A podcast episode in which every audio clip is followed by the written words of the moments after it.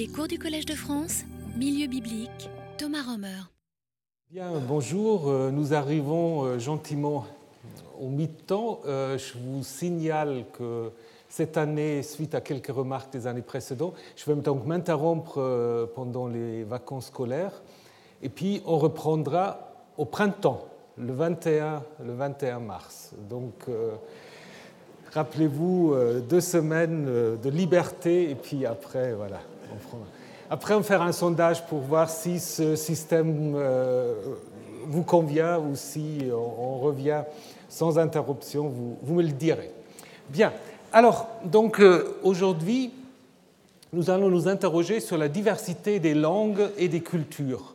Euh, nous avons vu la semaine dernière, en nous interrogeant sur l'origine de la violence, que le récit du déluge, dans la Bible comme aussi dans les récits mésopotamiens, installe en fait une césure entre une première création, plus ou moins idéale, et la création, le monde dans lequel vivent en fait les destinataires du récit. hein. Donc euh, nous avons vu en effet que avant déjà Cain avait inventé euh, toutes sortes de choses, les villes, les arts, les techniques, mais on ne nous raconte rien en fait de l'origine de la langue. Donc nous avons en effet vu que nous avons la fondation de la civilisation, donc euh, au chapitre 4 de la Genèse, Euh, nous avons euh, la condition humaine au chapitre 3, mais rien n'est dit sur l'origine de la langue. D'où viennent ces possibilités de communiquer Euh, En Genèse 1, Dieu, Elohim, il parle. Dès le début, ça ne pose pas de problème. En Genèse 2, 3, Dieu parle à l'homme, à la femme. Euh, Les deux apparemment se parlent entre eux. Euh, Les animaux parlent aussi. Le serpent parle. Donc apparemment, tout le monde peut se comprendre. hein. Les dieux, les hommes, les animaux. Il y a encore un autre récit dans, dans la Bible, un animal qui parle, c'est l'histoire de l'ânesse de Balaam, mais autrement, euh, il n'y a pas d'autres réflexions sur cette question. Et finalement, nous avons vu aussi que en Genèse 4, donc, à la fin de cette histoire, il y a l'invention de la religion d'une certaine manière, dans la notice que euh, les descendants euh, de la nouvelle humanité par Enoch commencent à invoquer le nom de Yahvé. Donc le don de la langue est donc pressant, mais on ne précise pas d'où vient cette capacité de communiquer. Alors, revenons un petit moment à Atrahasis, euh, épopée que vous connaissez bien maintenant, où là, le don de la langue est en effet donné, c'est quelque chose que les dieux confèrent aux hommes.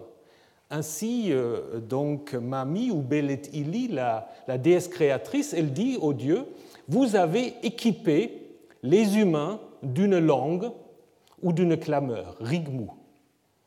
En même temps, ces rigmou que les dieux donnent aux hommes, c'est aussi euh, quelque chose qui va leur causer problème, parce que c'est exactement à cause de ces rigmou-là que euh, les dieux euh, se trouvent euh, indisposés et décident le déluge. Mais on, dans Atrahasis, apparemment, la langue est un don des dieux aux hommes. Qu'en est-il du côté des Grecs? Les Grecs s'intéressent davantage, en fait, aux langues des animaux. On trouve dans Pseudo-Apollodore, donc, euh, qui a en fait collecté un certain nombre euh, de traditions mythiques, cette histoire de Mélampous, qui en fait va, vous avez ici l'extrait, qui va en fait sauver des petits serpents menacés de mourir parce que les parents étaient tués par Cercévon, donc il va les, il va les élever, et euh, quand ils ont grandi, ils s'approchent de lui pendant qu'il dormait, et depuis ses deux épaules, ils se mirent à lui purifier les oreilles avec leur langue. Mélampous se redressa, et voici, il comprenait les cris des oiseaux qui volaient au-dessus de lui. Donc euh, on peut comprendre apparemment, mais seulement euh, dans des conditions exceptionnelles, la langue des animaux et Mélampous, donc l'homme aux pieds noirs, est en effet un devin, un guérisseur très important. Hein. Même idée chez Porphyre, donc un, un néoplatonicien de l'ère chrétien déjà, qui dit également qu'il n'y a pas tellement de différence entre les langues des animaux et les langues des humains, ainsi dit-il. Euh, un habitant de l'Attique arrivera plus vite à comprendre un corbeau qu'à comprendre un Syrien ou un Perse parlant le syrien ou le perse. Voilà. Dans la Bible, nous n'avons pas cela. Hein. Dans la Bible, nous n'avons pas cela. Une seule langue au début pour les dieux, les hommes et les animaux. Et de nouveau, le déluge va marquer une césure. Après le déluge, il va y avoir différence de langue, mais aussi différence des humains. Les humains vont plus être unis, ils vont se différencier. Alors comment ça se passe? Vous pensez peut-être tous tout de suite, il y a un récit que vous connaissez, bah, la tour de Babel. Mais il y a en fait trois, trois récits ou trois textes qui, chacun d'une manière différente, nous expliquent d'où vient la diversité des hommes et la diversité des langues. Ce n'est pas seulement la tour de Babel. Nous avons en fait trois traditions, trois visions aussi. La première étant l'histoire de l'ivresse de Noé. L'ivresse de Noé, je reviendrai, qui en fait euh, se termine par la malédiction d'un des fils de Noé et donc par l'installation en fait une hiérarchisation entre les peuples. Ensuite, nous avons ce qu'on appelle la table des nations. La table des nations, alors euh, c'est un texte en effet euh, un peu compliqué euh, qui, à cette heure de la journée, peut peut-être favoriser la sieste, mais j'essaierai quand même de le présenter d'une manière un peu vivante. Vous avez en fait une liste très importante de toutes les nations qui peuplent la terre. Et finalement, l'histoire de la tour de Babel. Trois manières très très différentes de considérer l'origine des langues et l'origine des peuples. Et puis, apparemment, on les a regroupés ensemble. Nous allons commencer notre enquête par le milieu, par ces textes de Genèse 10 qui, en fait, euh, racontent comment, après le déluge, les fils de Noé ont eu toute une descendance et se sont installés sur l'ensemble de la terre. Alors c'est un texte assez complexe, un texte qui combine en fait de deux traditions littéraires et c'est assez facile en fait de les distinguer. Même au niveau de la traduction française, vous avez les les versets que j'ai laissés donc euh, en caractère euh, romain normal, et puis vous avez les versets en italique. Les versets en italique, en fait, sont des textes qui euh, n'appartiennent pas à la source sacerdotale. Le texte de base est sacerdotal, et voyez, c'est très bien organisé. Il y a d'abord un encadrement. Voici les engendrements, les toledotes des fils de Noé, et finalement, tels furent les clans des fils de Noé et c'est à partir d'eux que les nations se sont répandues sur la terre après le déluge. Vous avez ensuite les descendants des trois fils, Sem, Ham et Yafet, dans l'autre sens, on commence par Yafet, Ham et Sem. Et chaque fois, quand on a terminé la généalogie, tels sont les fils de Yafet dans leur pays respectif, chacun selon sa langue, selon leur clan et leur nation. Donc vous l'avez trois fois, chaque fois marqué ici en vert.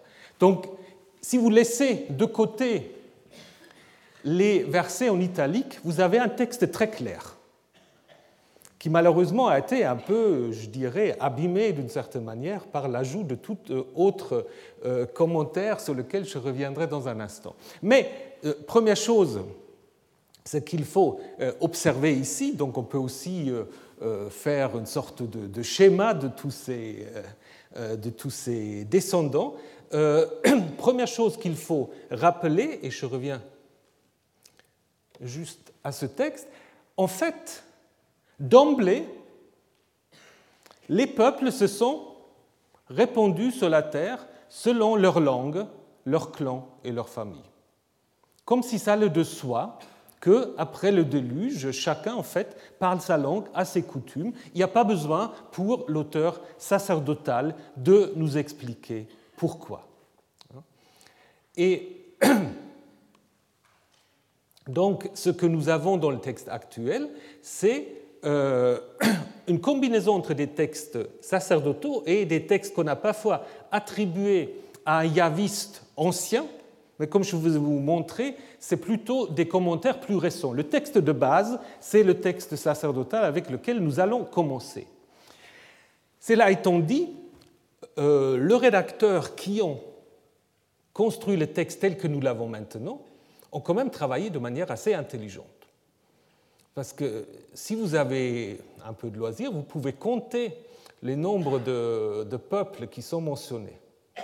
Vous trouverez combien? 70, voilà. 70. Donc évidemment, ce n'est pas par hasard qu'on arrive à 70 peuples, n'est-ce pas, euh, qui évidemment sont sans doute à mettre en lien avec les 70 descendants de Jacob qui descend en Israël, pardon, qui descend euh, donc en Égypte en Exode 1. Mais déjà à Ougarit, le dieu El a 70 fils, donc 70 c'est un nombre important. Vous pouvez aussi arriver à 72 si vous y ajoutez encore le pays de Chinéar et la mention des Philistins, mais qui sortent un peu de la liste généalogique. Donc 70 ou 72, donc chaque fois on fait un souci euh, d'avoir un chiffre rond. Et évidemment aussi derrière cette idée des 70, euh, en lien avec les fils d'Israël se trouve ce texte euh, de Deutéronome 8 dans le texte massorétique, pas dans le texte ancien, mais dans le texte massorétique, quand El Elyon donna aux nations leur patrimoine, quand il sépara les humains, il fixa les territoires des peuples suivant le nombre des fils d'Israël. Hein. Donc probablement, les rédacteurs ont pensé à ce texte. 70 peuples comme 70 fils d'Israël, donc le monde entier, en fait, obéit euh, à cet ordre euh, tel que le poème de Deutéronome 32 le présente. Alors, comment a-t-on organisé cette table? Quel est le principe d'organisation? Alors, évidemment, ce n'est pas un principe d'organisation de race, bien que le terme de sémite ou hamito-sémite au niveau linguistique vient de cette table des nations, n'est-ce pas? Les mots sémitiques euh, et hamito-sémitiques sont entrés dans la linguistique moderne à partir de Genèse 10. Hein, en disant, voilà, tous ceux qui descendent de Sem voilà, parlent la même langue. Et puis hamito-sémitique, c'est pour dire que l'égyptien, n'étant pas totalement une langue sémitique, a néanmoins des contacts assez étroits avec les langues sémitiques. Donc, ce n'est pas le système d'organisation de cette liste, mais cette liste a influencé ensuite notre langage scientifique, linguistique ou racial. Alors racial, ce n'est pas toujours très scientifique, mais nous n'allons pas nous arrêter sur cette question. Alors une autre théorie était celle de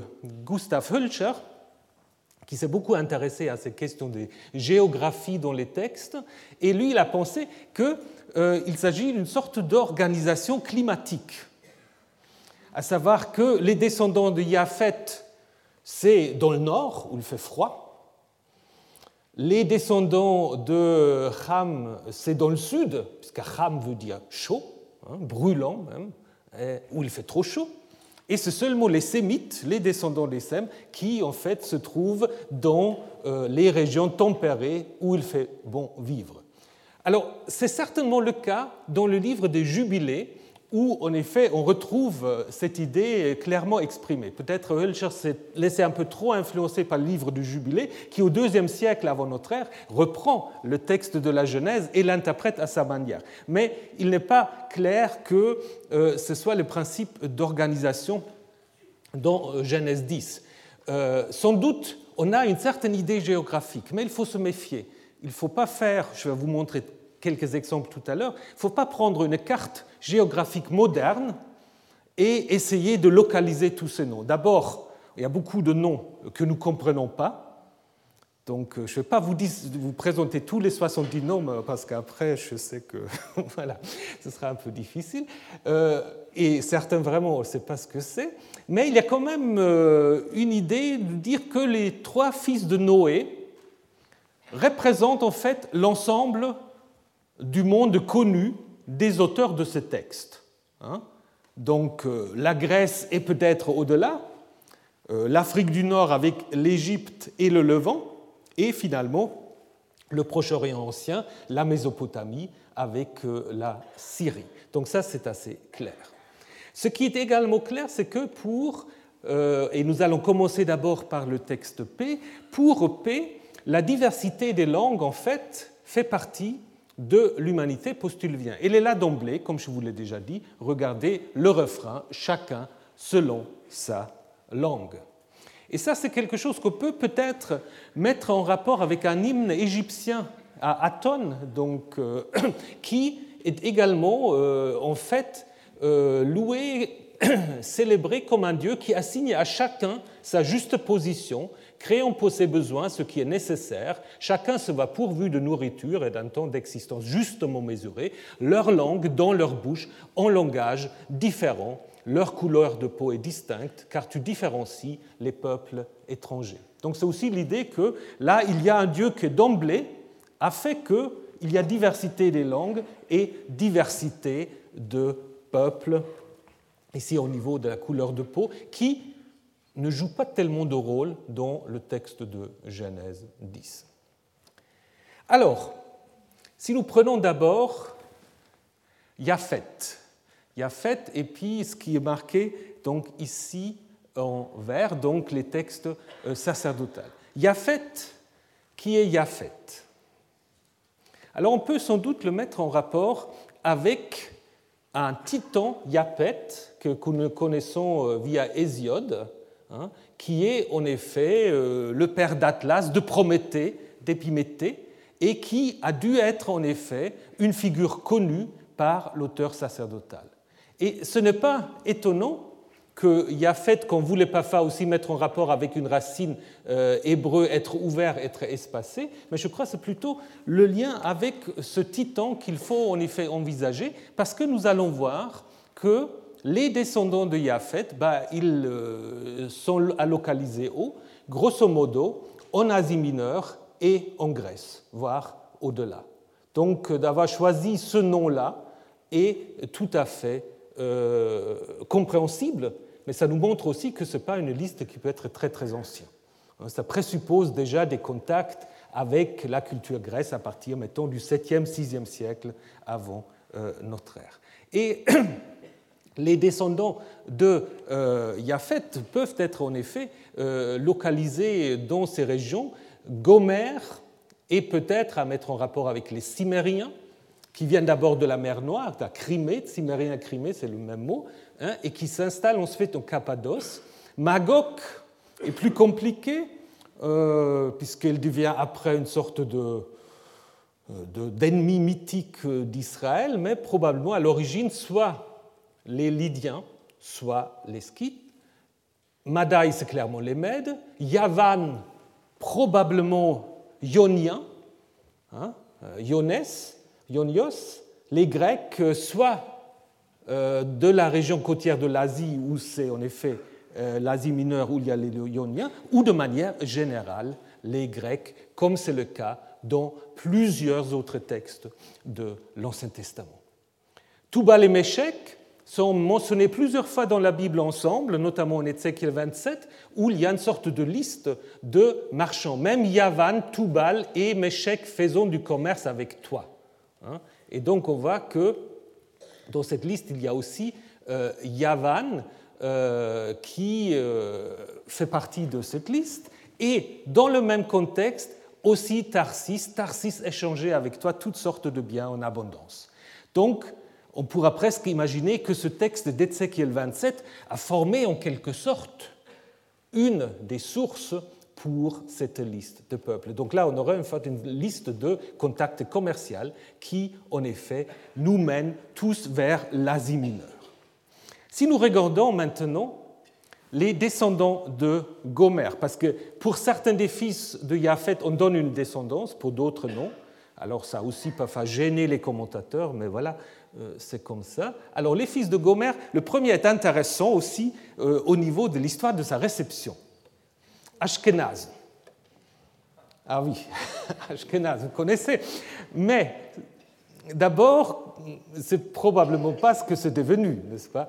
Ashkenaz, souvent on pense, c'est peut-être justement de nouveau ces fameux skites, puisque nous avons Ashgouza dans les textes assyriens, donc néo-assyriens du 7e siècle, où ça pourrait en effet désigner les skites. Et vous savez que ce nom a été utilisé plus tard dans le judaïsme pour désigner les juifs d'Europe, d'Allemagne et de manière générale de l'Europe de l'Est. Alors pourquoi?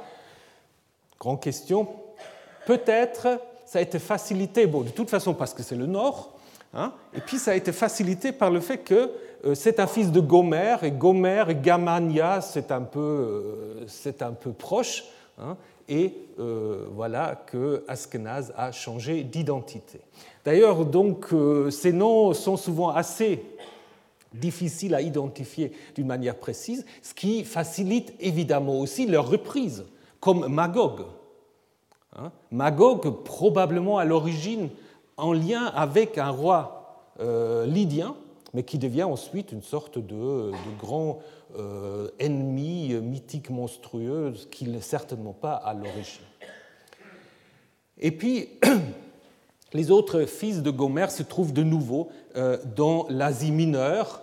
Euh, de nouveau, nous retrouvons toujours la même liste d'Ézéchiel 27, donc apparemment, tous ces noms sont pris du livre d'Ézéchiel, de cette liste commerciale. Alors, les fils de Yavan, un deuxième fils de Yaphet, nous avons d'abord Elisha qui désigne sans doute la Chypre, donc là on va vers les îles, et ensuite nous avons Tarsis. Alors Tarsis c'est aussi très intéressant parce que euh, dans la Bible on parle souvent des navires de Tarsis, des navires de Tarsis, mais qui ne sont pas évidemment conduits par les, les Hébreux. Les Hébreux, ils n'aiment pas naviguer. Hein. C'est des très mauvais marins. Vous avez un psaume qui raconte comment c'est horrible quand on se trouve euh, dans la mer. Donc il faut aller chez les Phéniciens, mais qui, eux, ils vont à Tarsis. Jonas, quand il veut s'enfuir, il va où? Bah, Justement, il va sur un navire pour Tarsis. Alors bon, là aussi, on n'est pas tout à fait sûr, mais il est tout à fait possible que ce Tarsis serait à identifier avec Tartessos, donc une colonie phénicienne en Espagne. Donc on aura là vraiment déjà en fait un élargissement du monde connu euh, jusqu'à, jusqu'au bout de la Méditerranée. Et ensuite on a encore ajouté au pluriel, donc on voit très bien que les Kittim et les Rhodanim ne euh, sont pas de la liste originelle parce qu'ils sont au pluriel, contrairement aux autres noms qui sont tous au singulier. Et là, nous sommes où? Ben, Nous sommes à Chypre et Rhodes. Donc là, nous sommes en Méditerranée. Hein. Avec, euh, avec les fils de Yavan, nous sommes clairement en Méditerranée, donc ce qui est connu de la Méditerranée euh, à l'auteur sacerdotal. Alors, qu'en est-il maintenant avec les descendants de Ham Ham, deuxième fils, Ham, la chaleur. Hein. Alors, nous avons d'abord Couche. Couche, là, il n'y a aucun problème d'identification. Couche, tout le monde sait, c'est la Nubie pas l'Éthiopie actuelle, mais euh, un, territoire plus, large. Hein. et euh, c'est mentionné avant Mitzraïm. Vous avez Couche et ensuite Mitzraïm. Mitzraïm, évidemment, pour ceux qui savent l'hébreu, c'est l'Égypte. Ça ne pose aucun problème. Ce qui est curieux, c'est que vous avez dans cette liste Couche avant Mitzraïm. Ce qui peut s'expliquer en effet dans un contexte historique tout à fait précis, c'est-à-dire celui du 7e siècle, où vous avez euh, la dynastie, la fameuse dynastie, ce qu'on appelle les pharaons noirs, hein, les pharaons euh, éthiopiens euh, qui ont pris le contrôle de tout l'Égypte. C'est la 25e dynastie, dite la dynastie égyptienne, et cela peut en effet se refléter dans cette liste, d'autant plus que deux des fils de Couche, Sapta et Sapteka peuvent être mis en rapport avec les deux premiers pharaons de cette dynastie. Hein. Donc là, ce serait assez, assez clair. Donc on aurait euh, donc derrière couche un souvenir en fait de ces pharaons noirs qui ont régné sur tout l'Égypte au 7e siècle. Les autres fils de Couge euh, mènent aussi vers le sud. Séba, sans doute une colonie sabéenne en Éthiopie. Havila, personne ne le sait. Euh, ça apparaît dans le récit du paradis comme un endroit où se trouve le paradis, on ne sait pas très bien où ça peut être. Et par contre, Saba et Dédan, donc là, nous sommes dans la péninsule arabique, puisque ces tribus sont bien attestées dans les inscriptions du 7e, 6e siècle. Donc vous voyez aussi que euh, cette enquête permet aussi de dire que nous avons un terminus aquo, un terminus à partir duquel cette liste est possible, et ce terminus, c'est le 7e siècle. Ça ne peut pas être une liste plus ancienne que le 7e siècle. N'importe euh, comment on veut la dater, mais pas avant le 7e, bien que certaines l'essaient de temps à autre, pas possible. Alors, revenons un petit moment au fils de Ham. Nous avons encore Pout, qui est euh, probablement la Libye, et ensuite nous avons Canaan. Et ça, c'est très curieux. Canaan, Canaan descend de couches. Ça n'a aucune logique.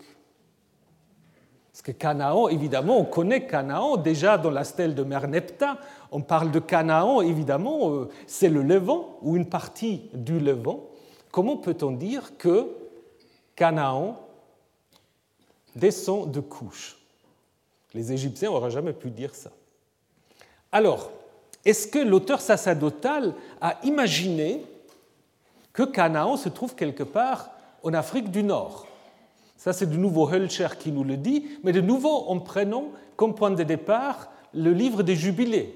Parce qu'en effet, euh, selon le livre du Jubilé, où on est déjà un peu, euh, comment dire, perturbé par cette localisation, ben on va dire, ben en effet, oui, Canaan était d'abord euh, en Afrique et a délaissé en fait son territoire pour s'approprier la Palestine, et c'est pour cela il a été maudit.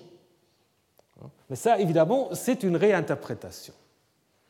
Alors, quelle explication peut-on donner pour ce lien que, en fait, entre Canaan et Couche, euh, et Ham, d'une certaine manière,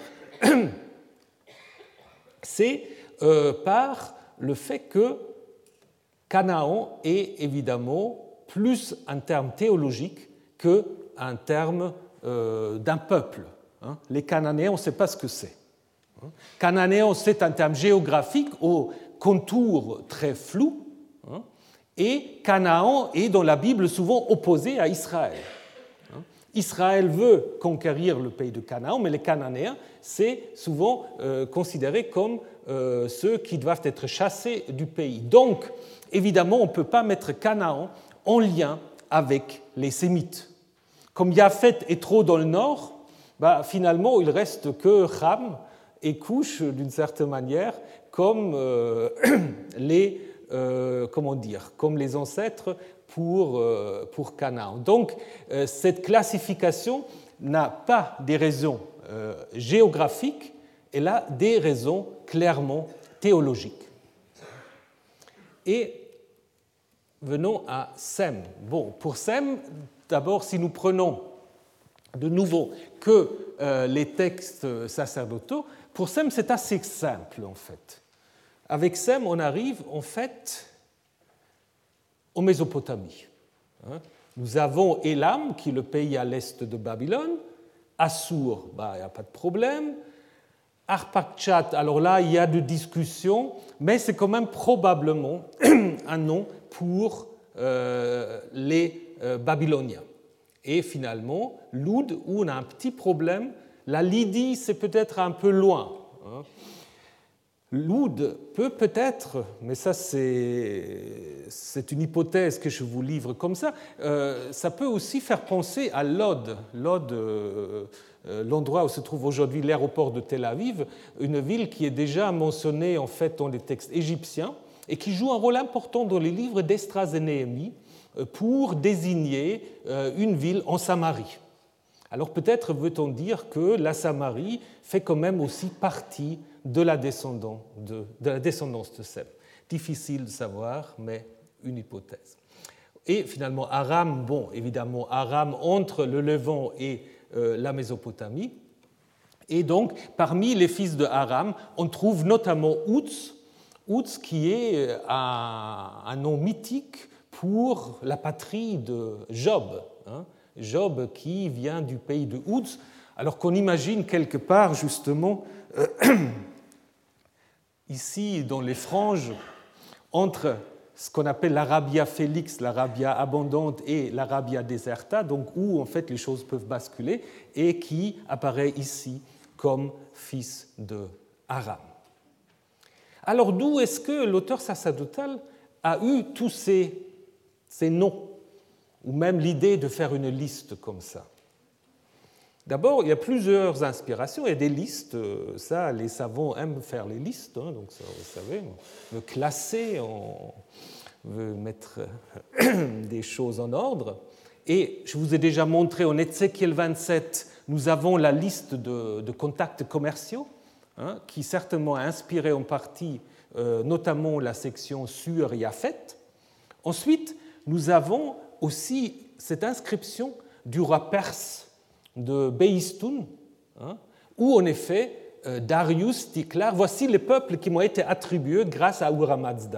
Et puis il y a toute une liste dont certains on retrouve aussi en Genèse 10, les Lamites, le Babylonien, l'Assyrien, l'Arabe, l'Égyptien, ceux de la mer, le Lydien, le Grec, le Mède, le Cappadocien, etc. Donc peut-être, en effet, P avait-il connaissance de cette inscription. Et c'est d'autant plus probable que nous avons trouvé une copie de cette inscription euh, dans euh, la colonie juive d'Éléphantine. On a en effet une copie en papyrus de cette inscription. Hein. Et sans doute aussi simplement cette, euh, cette souci ou cette idée de vouloir en fait organiser le monde. Donc vous avez cette fameuse carte du monde babylonien de Sipar probablement, datant entre le 9e et 6e siècle, on essaie aussi déjà organiser le monde autour justement euh, bien sûr la Babylonie, mais voyez qu'on euh, a à partir de nouveau 7e, 6e siècle cet intérêt euh, de comprendre sa propre position à l'intérieur du monde. Albert de Pury, qui a écrit un article intéressant sur la question, pense en effet que la descendance de Sem correspondrait grosso modo à l'étendue de l'Empire perse. Donc ceux qui descendent de Sem, c'est ceux des peuples qui habitent euh, dans l'Empire. fait les pays au nord euh, que les Perses n'ont pas pu incorporer dans l'Empire, et idem, Kham, l'Égypte et le Sud. Donc les Perses ont essayé tout le temps de s'approprier l'Égypte, mais ça n'a jamais trop euh, marché. Alors c'est une hypothèse intéressante. Euh, en même temps, ce qui pose quand même aussi un peu problème, c'est que la Perse elle-même n'est jamais vraiment mentionnée dans cette liste. Ou est-ce qu'on imagine que tous les descendants de Sem, d'une certaine manière, euh, représentent l'Empire? Par contre, ce qui ne pose aucun problème, c'est euh, d'observer que cette liste est vraiment, comment dire, empreinte d'une très grande sérénité. On pourrait vraiment dire, c'est un peu anachronique, mais quand même, c'est l'unité dans la diversité. Tous les peuples sont égaux. Rien n'est dit sur quelqu'un qui serait méchant, euh, qui sera moins bien que l'autre. Tout le monde a sa place, comme dit le refrain, selon leur langue, leur famille, leur clan, leur région. Et ce qui est intéressant aussi, apparemment, il n'y a pas de diversité religieuse. On ne dit rien. Et ça, ça correspond en effet aussi à l'idée de euh, l'auteur sacerdotal, qui pense en effet que tous les peuples même s'ils ont des noms différents pour leur Dieu, finalement c'est toujours Elohim, à savoir Yahvé, mais qui euh, seulement à Israël euh, se manifeste comme Yahvé. Pour les autres, c'est un ou des Elohim. Donc c'est vrai que nous avons là une grande sérénité. Après, je vous montre juste une tentative. Si vous voulez prendre des cartes et essayer de mettre tous ces peuples, ça devient un peu plus compliqué, d'autant plus si on prend l'ensemble euh, du texte et pas seulement les textes sacerdotaux, mais on voit quand même grosso modo que, voilà, Ham, c'est cette région-là avec Canaan, Yafet plutôt quand même dans le nord, et euh, Sem, ben voilà, la Mésopotamie avec la péninsule arabique, grosso modo. Mais, comme je vous ai dit, est-ce que, est que l'auteur avait vraiment ça en tête? Si vous prenez encore une fois cette carte-là, voyez, ils avaient des visions très différentes du monde. Donc euh, c'est un peu, un peu compliqué de prendre nos cartes à nous pour essayer ensuite de localiser les peuples de Genèse 10. Peut-être il ne faut pas le faire. Alors après, comme je vous ai dit, on a ajouté un certain nombre de choses plus tard à cette liste. D'abord les versets 8 à 12, où il est notamment question de Nimrud. Nimrud, c'est aussi un personnage qui a joué un rôle important. Hein. On a essayé en fait à l'identifier à toutes sortes euh, de personnages de Gilgamesh jusqu'à Orion, hein, puisqu'on dit que Nimrod était un grand chasseur, donc euh, on a pensé à des rois, à, beaucoup de personnages. Euh, pour quelqu'un qui sait l'hébreu, Nimrod, il entend nous nous révoltons. Parce que la racine, c'est marad, c'est révolter. Nimrod, première personne, nous nous révoltons. Donc là, on introduit dans l'histoire une idée des empires qui peut-être euh, euh, vont faire la guerre, euh, vont en effet être liés à des révoltes, peut-être même contre Dieu. Donc on introduit là, en fait, quelque chose qui va, d'une certaine manière aussi, préparer la suite, Genèse 11, d'autant plus qu'on parle ici du pays de Chinéar, hein, qu'on va retrouver en Genèse 11 aussi.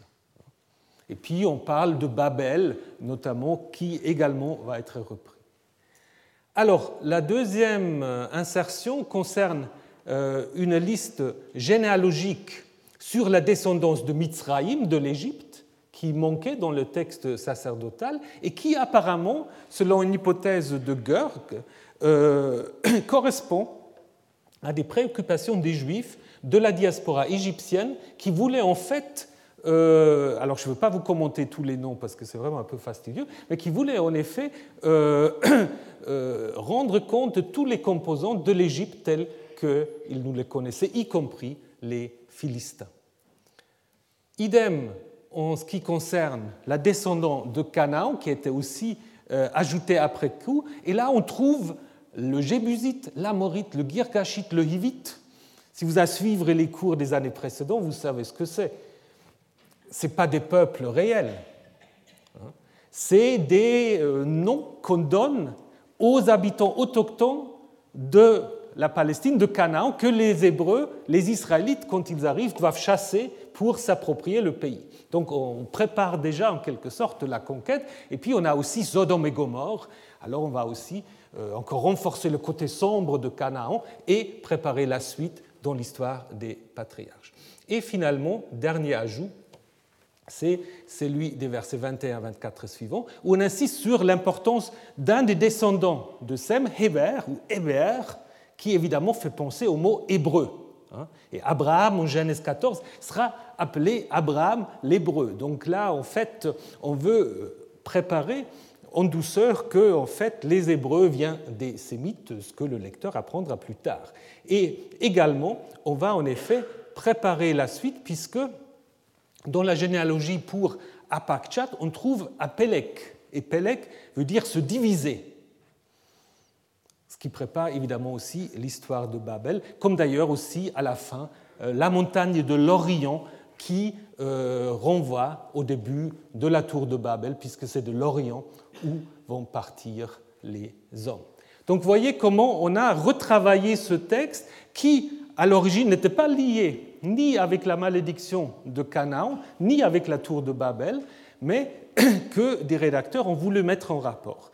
Dans ce texte-là, il faut le rappeler, la diversité des langues, la diversité des cultures, c'est nullement une punition divine. C'est quelque chose qui va de soi, qui est normal et qui, en fait, comprend d'une certaine manière l'humanité dans sa diversité sans des jugements de valeur. Ça, c'est très important. Et ce n'est pas du tout le cas dans l'autre texte que on a maintenant mis avant Genèse 10, le fameux texte de l'ivresse de Noé. Donc euh, un texte que vous connaissez peut-être. Noé, cultivateur, littéralement Isha Adam, homme du sol, commença à planter une vigne, il but du vin, s'enivra et se dénuda à l'intérieur de sa tente. Cham, père de Canaan, vit la nudité, probablement le sexe de son père, et l'annonça à ses deux frères qui se trouvaient à l'extérieur. Sem et Japhet prirent le manteau, le mirent tous deux sur leurs épaules, marchèrent à reculons et couvrirent la nudité de leur père. Comme ils détournèrent le visage, ils ne virent pas la nudité de leur père. Lorsque Noé se réveilla de son vin, il sut ce que lui avait fait son fils cadet. Il dit alors Maudit soit Canaan. Intéressant. Qu'il soit l'esclave des esclaves pour ses frères. Il dit Béni soit Yahvé, le Dieu de Sem, et que Canaan lui soit esclave. Et encore une fois, 27, que Dieu ouvre l'espace à Yahvé, qu'il demeure dans les tentes de Sem, et que Canaan leur soit esclave. Alors là, on a vraiment compris que Canaan doit être esclave, puisqu'on le dit trois fois. Et c'est un texte qui a eu en effet une histoire de la réception euh, très, très, très douloureuse, puisque ce texte-là été utilisé par des pasteurs, des prêtres, pour légitimer l'esclavage. L'esclavage des peuples noirs a été légitimé à partir de Genèse 9, puisque c'est la malédiction de Canaan la malédiction de Noir. C'est ce texte-là qui est à l'origine euh, de la légitimation théologique, comme le livre de Josué a été utilisé aussi pour légitimer l'apartheid et toutes sortes d'autres horreurs. Mais cette histoire, en fait, commence d'abord avec quelque chose de plus joyeux, à savoir avec l'invention du vin. Puisque en Genèse 4, on avait inventé beaucoup de choses, mais on n'avait pas encore inventé le vin qui est quand même un bien culturel important. Moins en Mésopotamie, où c'est plutôt la bière, où on doit importer le vin en Mésopotamie, hein, où on fait très peu de vin, mais euh, en Palestine, le vin est apprécié jusqu'à aujourd'hui. Il y a des très très bons euh, vignes. Alors, pourquoi est-ce qu'on met l'invention du vin après le déluge Ça, c'est une question qu'on peut se poser. Alors une hypothèse que je vous livre, il y a peut-être un lien avec l'interdit du sang. Hein, parce qu'au euh, moment où on permet la consommation de la viande, on interdit le sang. Donc le sang devient tabou. Et le vin est souvent appelé euh, le sang de la vigne. Alors est-ce que le vin remplace en quelque sorte le sang que les humains ne peuvent pas s'approprier? Question. Hein, parce que c'est étonnant qu'on le met juste après, après le déluge. Pourquoi on ne le met pas avant hein, On le met après. Dans la Bible, c'est donc une invention humaine, alors qu'en Grèce, c'est un don des dieux.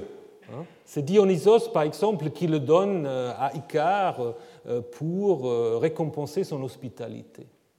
Et les Sumériens ont une déesse, Gestinana, qui signifie la vigne céleste. D'ailleurs, on sait que les dieux aiment autant le vin que les humains. Euh, la Bible nous le dit aussi en Juge 9, 13, le vin rend joyeux les dieux et les hommes. Et évidemment, qui dit vin dit aussi ivresse. Et évidemment, euh, Noé fait tout de suite l'expérience de l'ivresse. Mais il faut vous dire aussi que l'ivresse, c'est quelque chose qui n'est pas forcément toujours si négatif que ça. Les dieux eux-mêmes se saoulent mais parfois avec des conséquences aussi difficiles.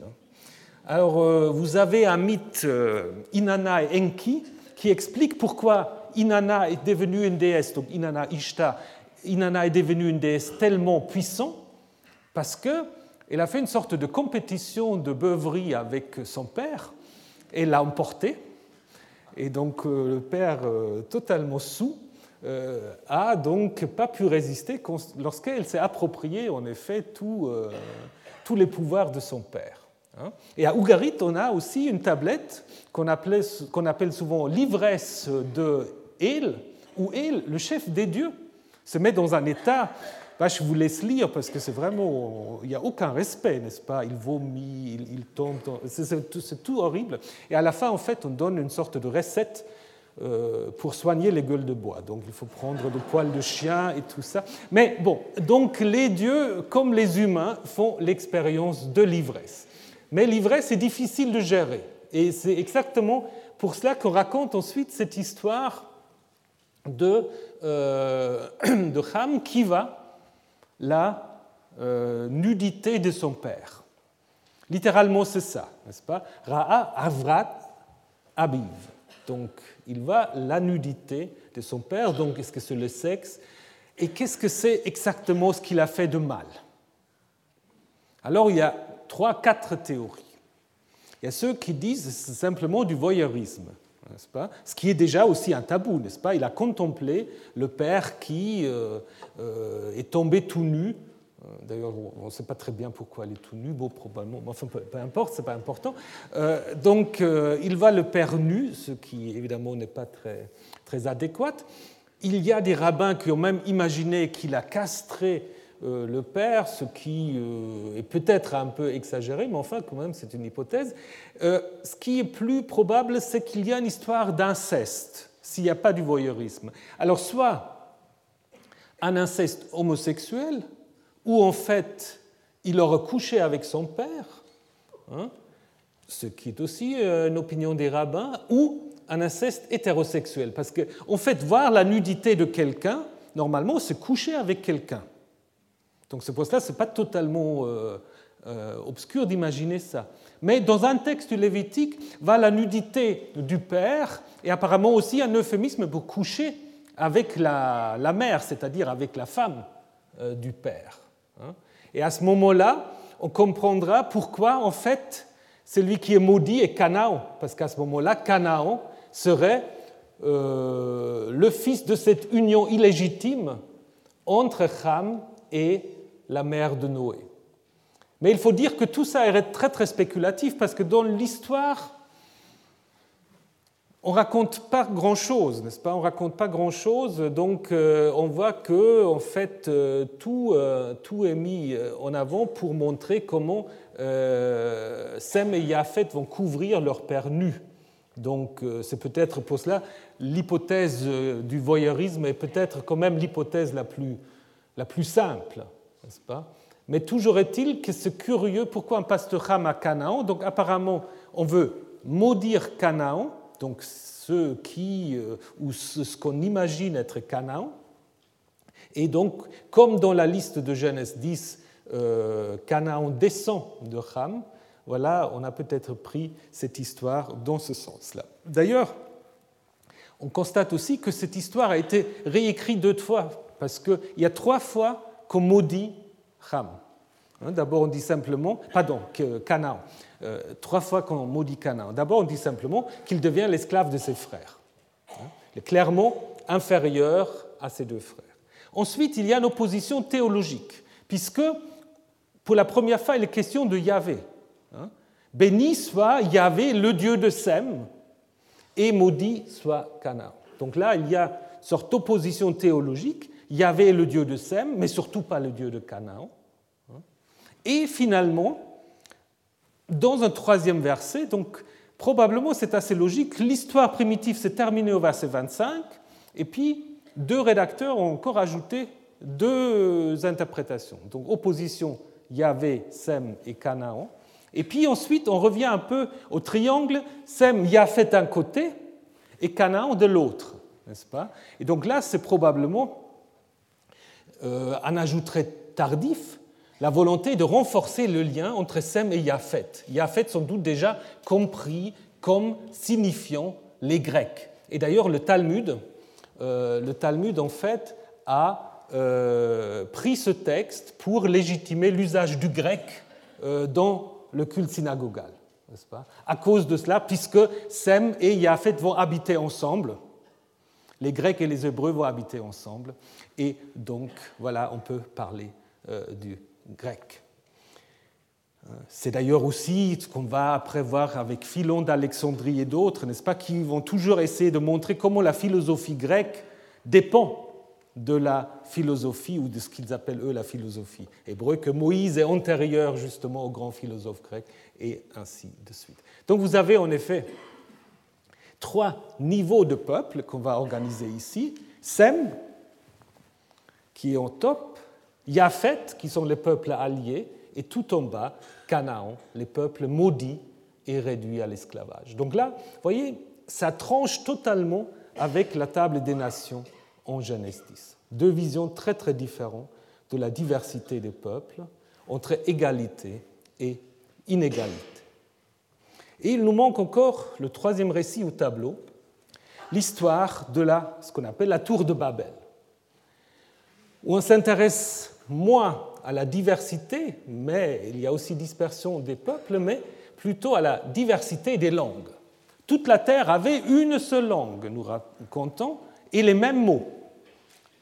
Décampant, levant les camps de l'Est, ils trouvèrent une vallée au pays de Chinéar, et ils s'installèrent. Ils se dirent l'un à l'autre Allons, faisons des briques. En hébreu, c'est l'onomapoté, donc briquetons des briques ou quelque chose comme ça, et cuisons-les au feu, brûlons-les dans la brûlure, quelque chose comme ça. La brique leur servit de pierre, le bitume leur servait de mortier. Ils dirent Allons, bâtissons donc une ville, une tour avec un sommet jusqu'au ciel, et faisons-nous un nom, afin que nous ne nous dispersons pas sur toute la terre. Yahvé descendit pour voir la ville et la tour que bâtissaient les humains.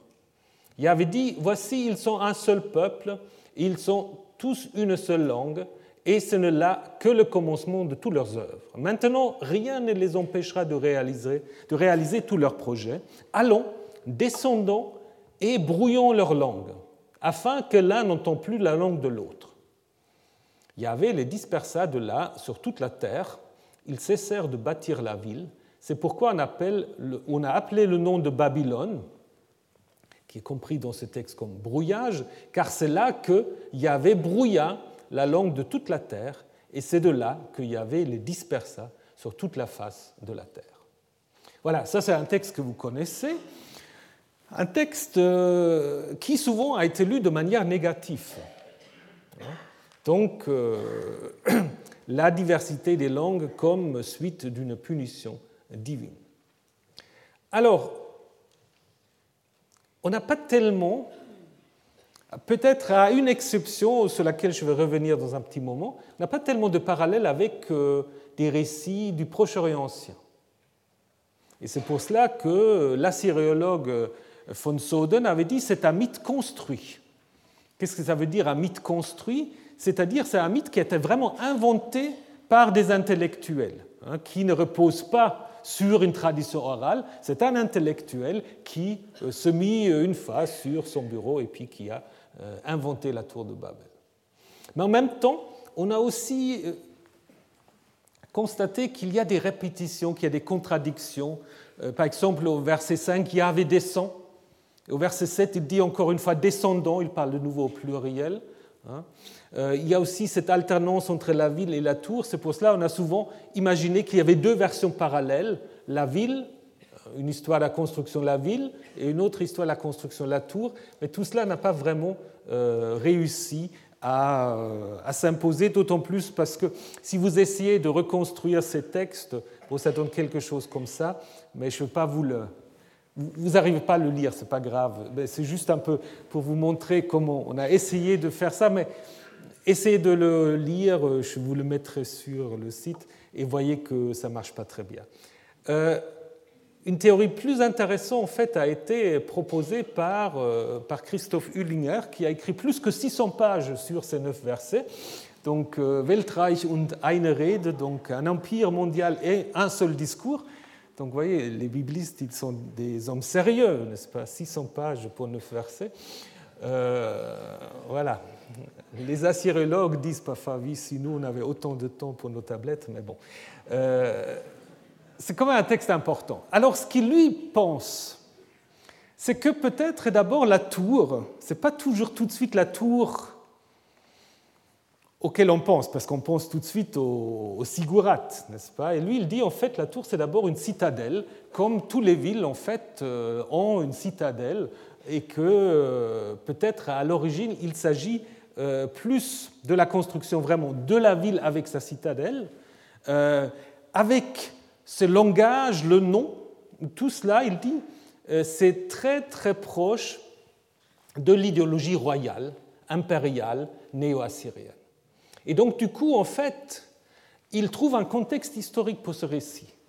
Il dit, le contexte, c'est très clair, il peut dater ça de manière tout à fait précise, ça a été écrit après 705, puisque en 705, on arrête de construire la ville la nouvelle capitale de Sargon, qu'il voulait donc se construire, Sargon II bien sûr, euh, Dur Sharoukin, ville de Sargon, qui s'arrête brusquement, puisque Sargon meurt euh, lors d'une bataille, et puis la construction de la ville prend fin. Hein?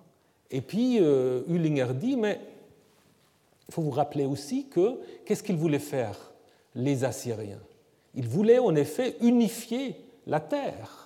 Ils voulaient régner d'un bout à l'autre de l'horizon. Ils voulaient imposer une seule langue euh, pour au moins la partie ouest, l'araméen qui devenait la langue euh, euh, officielle. Et donc, du coup, cette histoire est plus un texte d'opposition qu'un texte d'un récit de punition. Donc ils disent c'est un peu une sorte de, de texte anti-assyrien donc on, se moque des Assyriens qui voulaient en 700, euh, vers, euh, avant 705 construire cette ville et qui ont dû l'abandonner. Donc ce serait en effet une sorte de récit d'opposition. Évidemment, Hullinga doit admettre que du coup, ça ne peut pas être le récit dans sa forme actuelle, puisqu'il se termine évidemment maintenant tel que nous l'avons, avec l'explication du nom de Babylone. Donc du coup, il doit admettre qu'il y a eu, mais ce qui n'est pas un problème en soi, qu'il y a eu relecture à l'époque babylonienne avec euh, notamment un lien avec le roi Nabucodonosor, qui lui, en effet, se présentait aussi comme un grand constructeur et qui voulait euh, justement aussi reconstruire euh, toutes sortes de sanctuaires et l'identification de la ville, euh, Babylone, euh, donne évidemment maintenant à cette histoire et à la ville un sens péjoratif. Donc ce sera du coup devenu un récit anti-babylonien avec d'autres relectures encore à l'époque perse sur la dispersion des peuples. Donc ça, c'est tout à fait une possibilité. Maintenant, on peut aussi dire que d'emblée, peut-être, ce texte pense quand même à ce qu'on appelle les ziggourats. Hein c'est tout à fait aussi possible que euh, ce que l'auteur a en tête, c'est ces gratte-ciel, puisque Sigorat vient d'une racine qui veut dire être élevé, et qui, en effet, euh, sont connus euh, qui sont connus dans tout le Proche-Orient ancien. Peut-être le monument le plus important, c'est Ezagilal, le temple à la tête de la tête levée à Babylone, qui a été justement détruit par Sennacherib en 698, qui ensuite, comme je vous ai dit, a été reconstruit par Nabucodonosor, qui de nouveau tombait en ruine sous les Perses et que finalement Alexandre voulait reconstruire, mais n'a pas réussi. C'est pour cela qu'il y a certains auteurs qui pensent même que la dernière version de Genèse 11 a été écrite après Alexandre. Mais là, on est un peu tard quand même. On est un peu tard pour les textes du Pentateuque, mais c'est un autre euh, problème. Donc, vous euh, voyez, on a plusieurs euh, possibilités. Et cette histoire des, tours qui tombent en ruine ou qui sont détruites, qu'il faut reconstruire, a certainement pu donner, en effet, l'inspiration à Genèse 11. D'ailleurs, nous avons dans Enuma Elish aussi un récit de construction de, euh, de la tour euh, de Babylone et de la tour du sanctuaire, là construit par les dieux eux-mêmes, n'est-ce pas, avec des, des, formulations qui sont assez proches. Hein. ils moulèrent les briques, ils élevèrent la fête, ils bâtirent la haute tour à étage au-dessus de l'absou des eaux douces, etc. Donc, un tel texte était peut-être aussi connu par l'auteur de Genèse. Mais son enjeu, c'est clairement de expliquer l'éthiologie, donc l'origine de la diversité des langues, puisque l'histoire commence avec l'unité de la langue, l'humanité ne parle qu'une seule langue, et euh, apparemment, contrairement à l'histoire de Cain et Abel, il n'y a pas encore de sédentarisation. Hein, parce qu'au début, les humains, ils, euh, ils partent comme des nomades. En hébreu, c'est la racine nun samek ayin, euh, donc euh, décrocher les, pics des tentes, donc décamper. Ils sont encore nomades, comme si le texte ne connaissait pas ou ne voulait pas connaître la deuxième partie de l'histoire de Cain. Donc d'une certaine manière, on peut dire que Genèse 11 commence là où Genèse 4, 16, où euh, Cain s'installe à l'est d'Éden, s'arrête. Comme si c'était conçu comme la suite de Genèse 4, 16.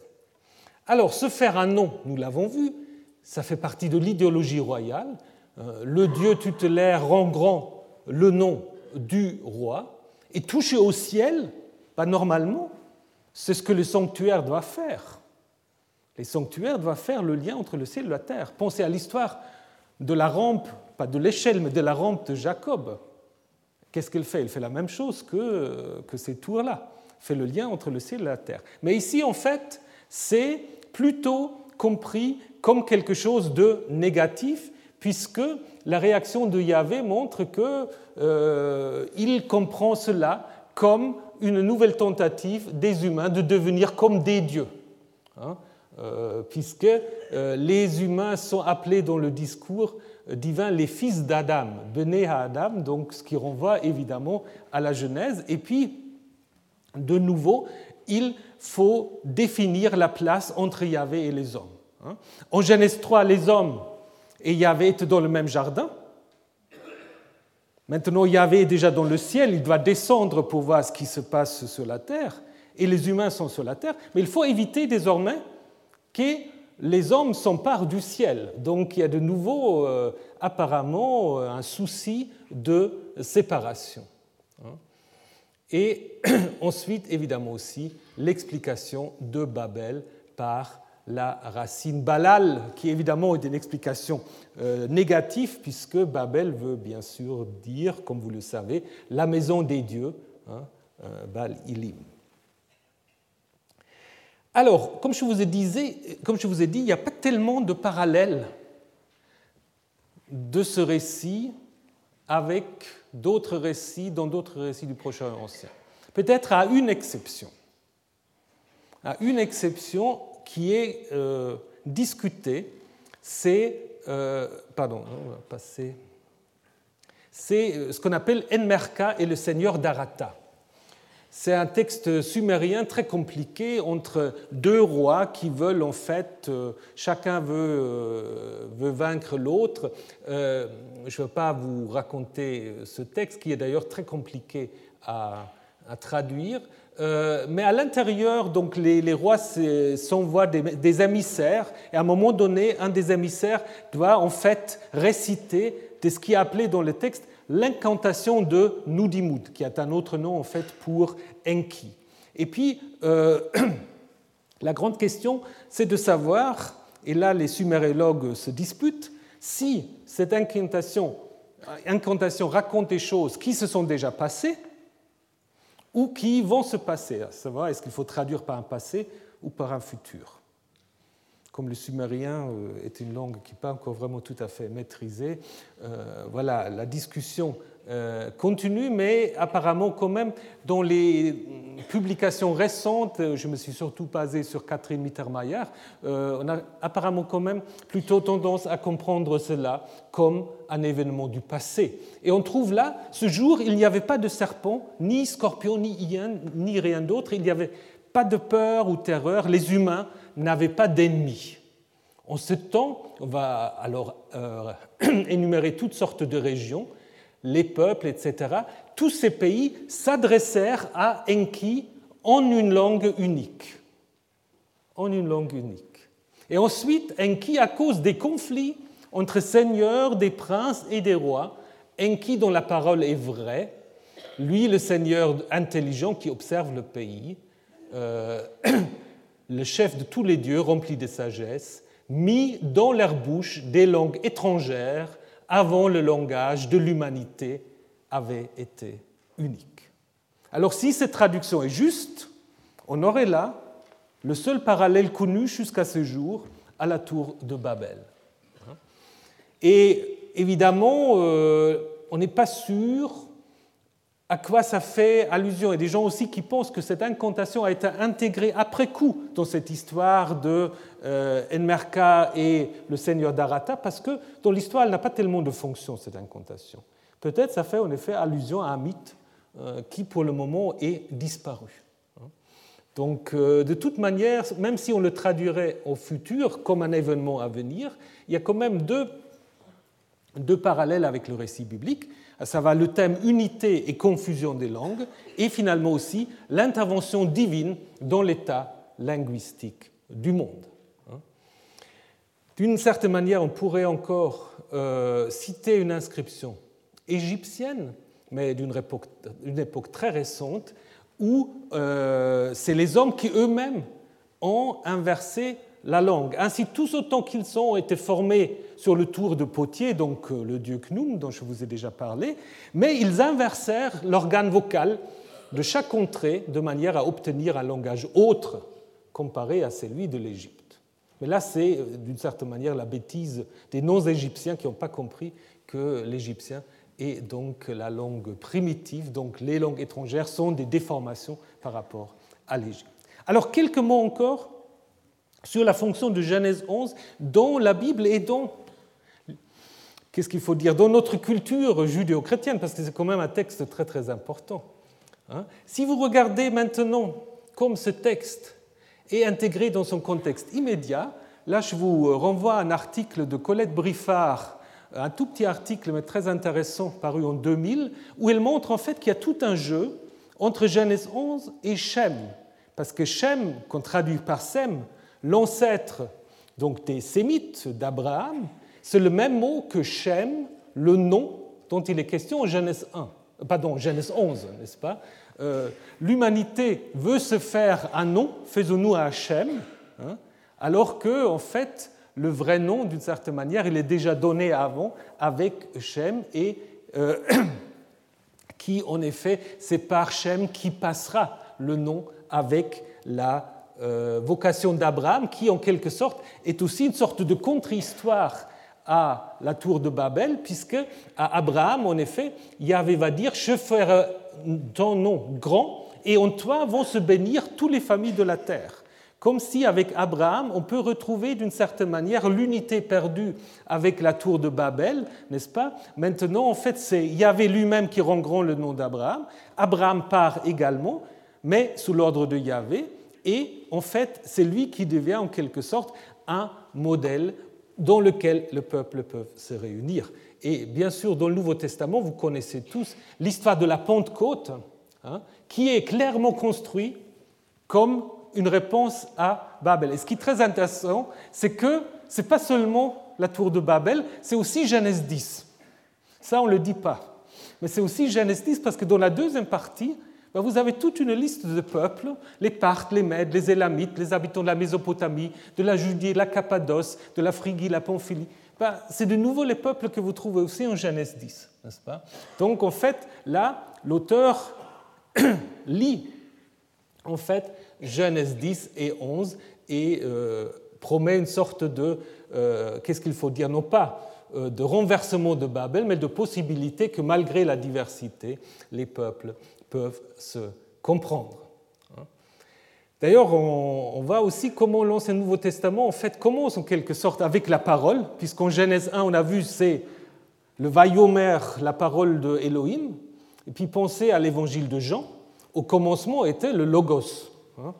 C'est comme une sorte de nouvelle, euh, de nouvelle genèse avec l'idée de la parole qui est Après, il y a eu en effet euh, tout un débat que je ne vais pas commenter sur l'interprétation de Genèse 11. Il y a toujours eu deux manières de l'interpréter, soit comme une punition divine ou comme une chance. Alors, est-ce que la diversité des langues et des cultures est une punition ou est-ce que c'est une chance? Grand débat euh, euh, théologique et philosophique jusqu'à aujourd'hui puisque aujourd'hui nous arrivons euh, gentiment de nouveau vers le langage unique. Hein, vous n'avez qu'à ouvrir vos ordinateurs.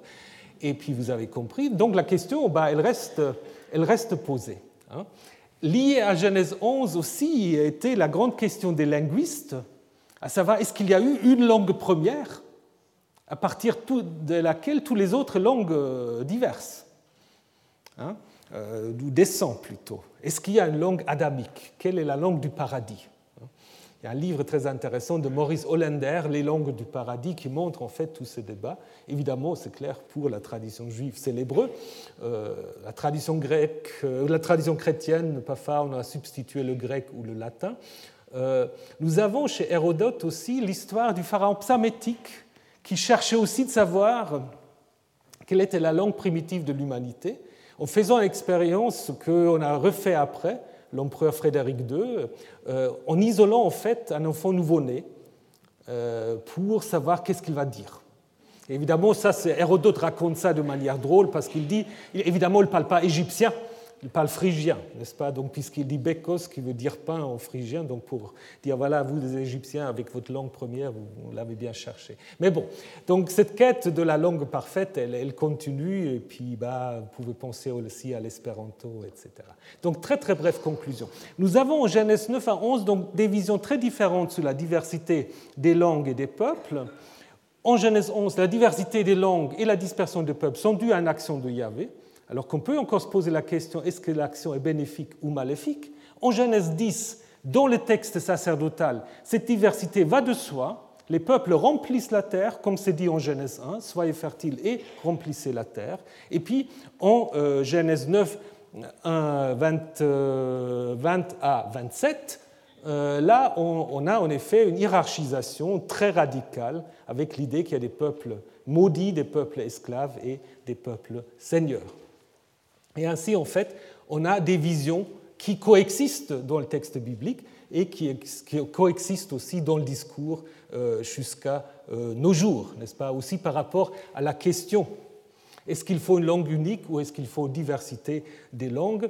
Alors je vous fais aussi un peu de pub pour le dictionnaire amoureuse de langue. Vous voyez quand même que les langues, dans leur diversité, c'est peut-être aussi quelque chose de positif. Alors donc, on s'arrête pour deux semaines et on se retrouve le 21 pour Amour, Amitié et Sexualité. Voilà.